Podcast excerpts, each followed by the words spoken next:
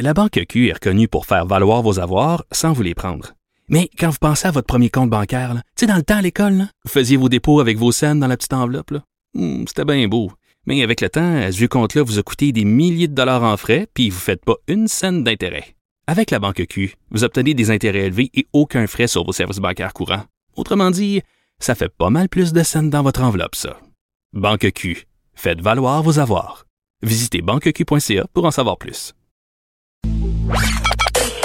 Joignez-vous à la discussion. Appelez ou textez le 187 Cube Radio 1877 827 2346.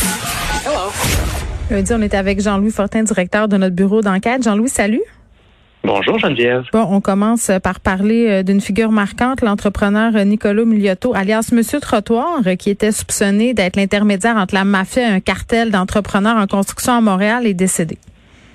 Ça m'a rappelé cette nouvelle-là. on l'a appris dans les dans les dernières heures grâce à la vie de décès qui est envoyée à sa famille. Ça m'a rappelé des, des, de, de, vifs souvenirs de la commission Charbonneau parce que son témoignage remontait quand même à, à 2013. Puis Nicolas Miliotto, c'était un peu le, le, Si on avait voulu inventer un témoin, si je peux dire, caricatural euh, de l'image qu'on se faisait du partage des contrats à Montréal puis du contrôle qui en était exercé par la mafia, euh, je pense qu'on n'aurait pas pu dessiner un meilleur personnage que Nicolas Miliotto. Pourquoi? Euh, quand, par exemple, la, la, Sonia Lebel, qui l'interrogeait, qui est aujourd'hui, qui était une des procureurs principales de la mhm. commission, aujourd'hui présidente du Conseil du Trésor. quand elle lui demandait, savez-vous, M. Miliotto, c'est quoi la mafia? Puis lui répondait, je sais pas, je, je sais pas c'est quoi la mafia. Nick Rizzuto, là, puis Vito Rizzuto, le, le, parrain de la mafia, vous les connaissez, on vous voit sur des images de surveillance avec eux. Savez-vous ce qu'ils font dans la vie? Ah non, je, semble j'ai lu une fois dans le journal qui était dans Mafia. Une belle candeur. vous, euh, quand on vous voit cacher de l'argent dans vos bottes, c'est pourquoi? Ah, je trouve ça pratique. Ça, ça, ça, tombait, ça tombait pas quand je le cachais dans mes bottes. Je ne pas me le faire voler. Donc, c'est effectivement, comme tu dis, une belle candeur.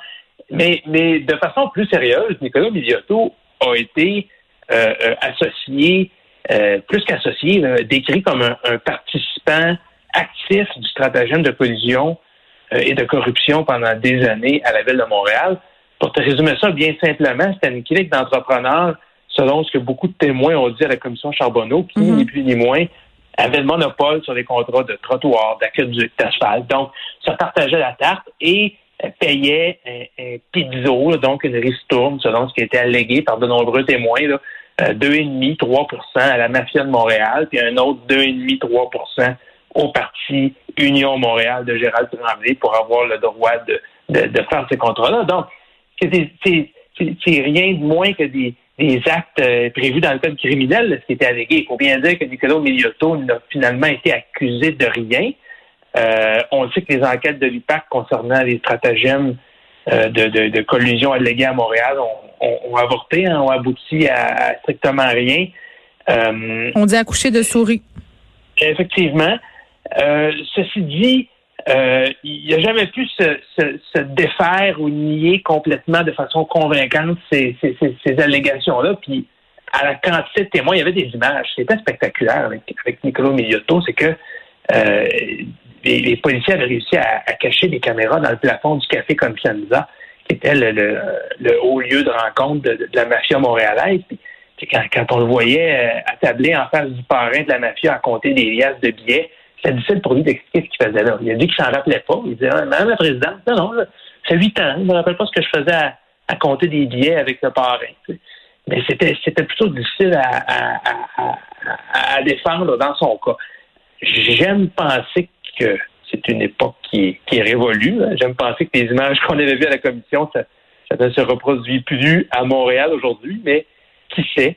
Euh, on, espère ne pas avoir de mauvaises surprises dans, quelques années. Bon, euh, Nicolas Miliotto qui est décédé le 30 avril. Euh, dernier, tu voulais qu'on se parle du Grand Prix, Belle, qui devient le promoteur du Grand Prix du Canada.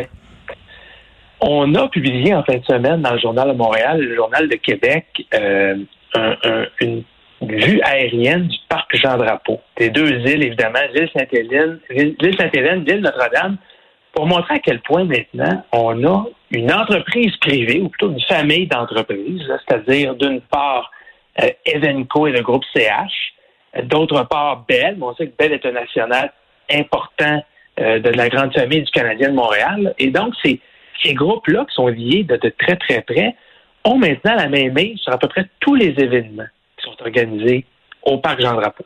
Mais pas seulement ça, euh, euh, au bureau d'enquête, on a compté des investissements publics qui avaient été euh, consentis pour rénover les deux îles. Donc, l'île Sainte-Hélène, les gens se rappellent, il y a quelques années, les festivals se tenaient dans un vrai trou de bouette. C'était, c'était pas bien beau. Là, on a construit un, amphithéâtre à ciel ouvert à sous de 65 000 places. Ça a coûté des dizaines de millions de dollars. On a réaménagé une, grande promenade qui traverse l'île de, de, de bord en bord. Sur l'île Notre-Dame, on a euh, encore une fois, avec ton argent et mon argent, construit des paddocks flambant neufs pour le Grand Prix de Formule 1. Tout ça a coûté au moins 160 millions, c'est une estimation conservatrice. C'est ça qui m'écœure. C'est ça qui m'écœure avec le, euh, des organisations comme le Grand Prix. Euh, c'est qu'il faut tout le temps leur dérouler le tapis rouge, payer pour avoir le privilège, entre guillemets, qu'ils viennent tenir euh, l'événement à la maison, alors qu'on sait, là, bon, euh, à chaque fois qu'on a des bémols par rapport au Grand Prix, on nous parle des fameuses retombées économiques, là, par ailleurs des chiffres qui sont sans cesse remis en question par plein de monde. C'est difficile de, de, de, savoir avec précision ce sont quels sont les impacts de cet événement-là. Il y en a, mais je veux dire, c'est difficile d'y aller avec certitude, mais il y, a, il y a quand même tout un downside qui vient avec le Grand Prix. Et ça, euh, ça n'a pas l'air de peser trop trop dans la balance de la de l'affaire. Là. Je veux dire, le fait qu'il y ait du, de l'exploitation sexuelle, le fait que ça apporte une crowd euh, quand même particulière qui vient à Montréal pour des raisons autres que le Grand Prix, souvent qui demeure un prétexte. Puis il faut leur donner de l'argent pour ça. Moi, je, ne sais pas pourquoi, ça me rentre pas dans la tête.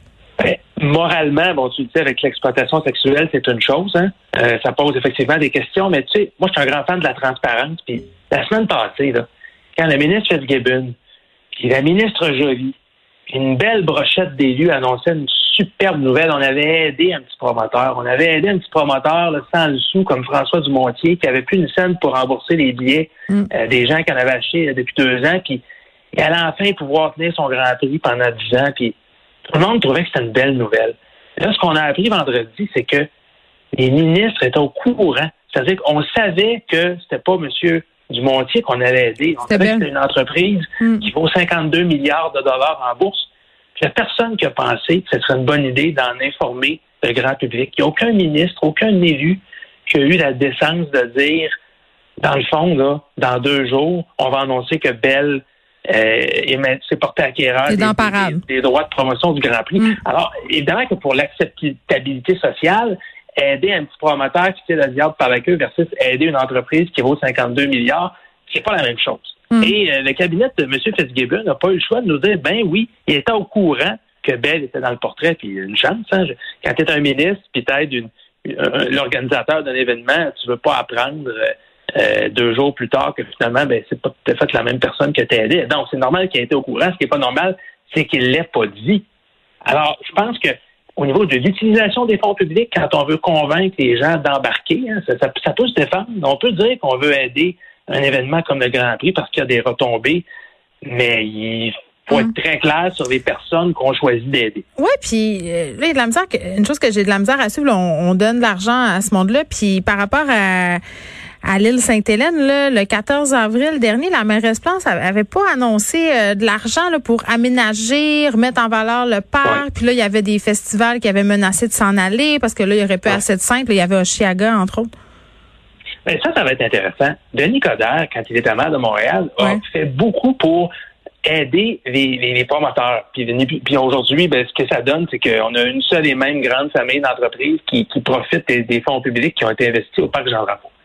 Là, Valérie Plante, c'est sûr que c'est pas dans son programme électoral d'aider les, grandes entreprises milliardaires.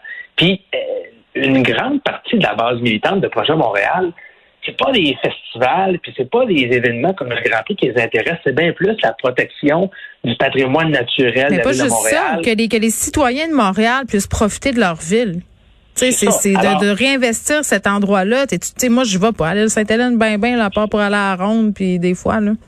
Ben, à moins que tu sois une amatrice de, de festivals de musique Ben, euh, comme Il Sonic ou Heavy Montreal, présentement, c'est difficile de trouver une autre raison d'y aller. Mais ça va être intéressant à suivre dans la prochaine décennie parce que là, on a Valérie Plante qui annonce. D'ailleurs, ça m'a surpris. Un milliard. Je pensais qu'avec les 160 millions qui avaient été investis, c'était assez dans les années. Bon, ça a l'air qu'on a un milliard de plus à investir sur ces deux îles-là. Tant mieux, mais comment on va concilier euh, euh, intérêt privé, intérêt économique avec, justement, comme tu le dis, donner aux Montréalais l'accès à ces îles-là, à ce parc-là, qui est un joyau, là, qui est un site absolument fabuleux. Ben, il faut y aller. à- Toi, tu fais du vélo. Est-ce que tu roules sur l'île Sainte-Hélène?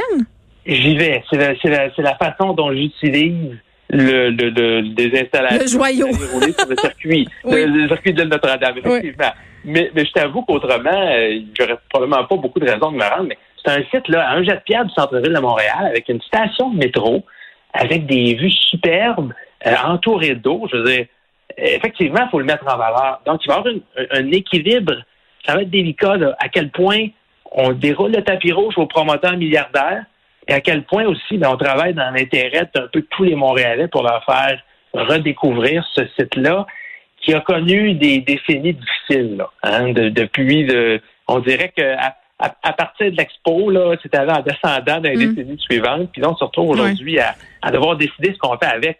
J'ose espérer qu'on va en faire un site pour tous les Montréalais, pas juste pour une poignée de milliardaires. Ben c'est ça, parce que moi j'ai moins de problèmes à donner mon argent pour pouvoir euh, profiter de ma ville et pour que les gens puissent en profiter, les touristes et tout. J'ai plus de misère à donner mon argent justement à une méga entreprise comme Bell Media. C'est Oh. peut-être juste moi, mais je pense pas.